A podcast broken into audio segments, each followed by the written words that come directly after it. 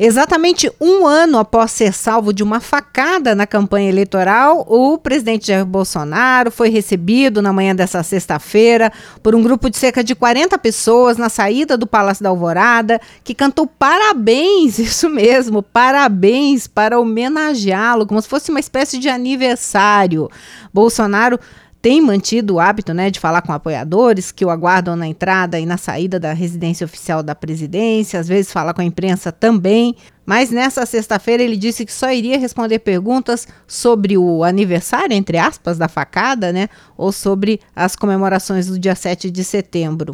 O presidente disse que há um ano ele nasceu de novo, lá na, no episódio de Juiz de Fora, e reforçou que amanhã, sábado, quer todo mundo de verde e amarelo nas ruas.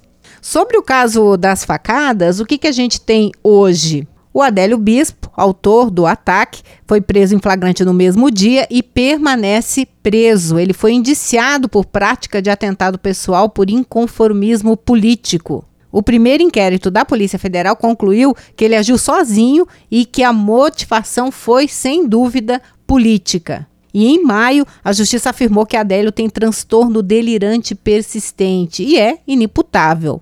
Essa prisão que eu disse, na verdade, é uma prisão preventiva numa internação e é por tempo indeterminado. Até agora, o que foi divulgado é que ele apenas mandou uma carta para a família.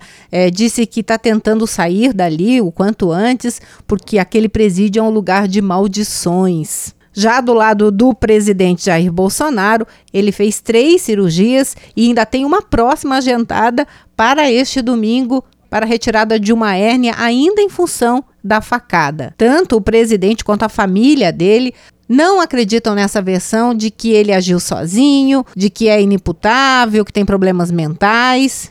E até hoje insistem que Adélio Bispo sabia muito bem o que estava fazendo.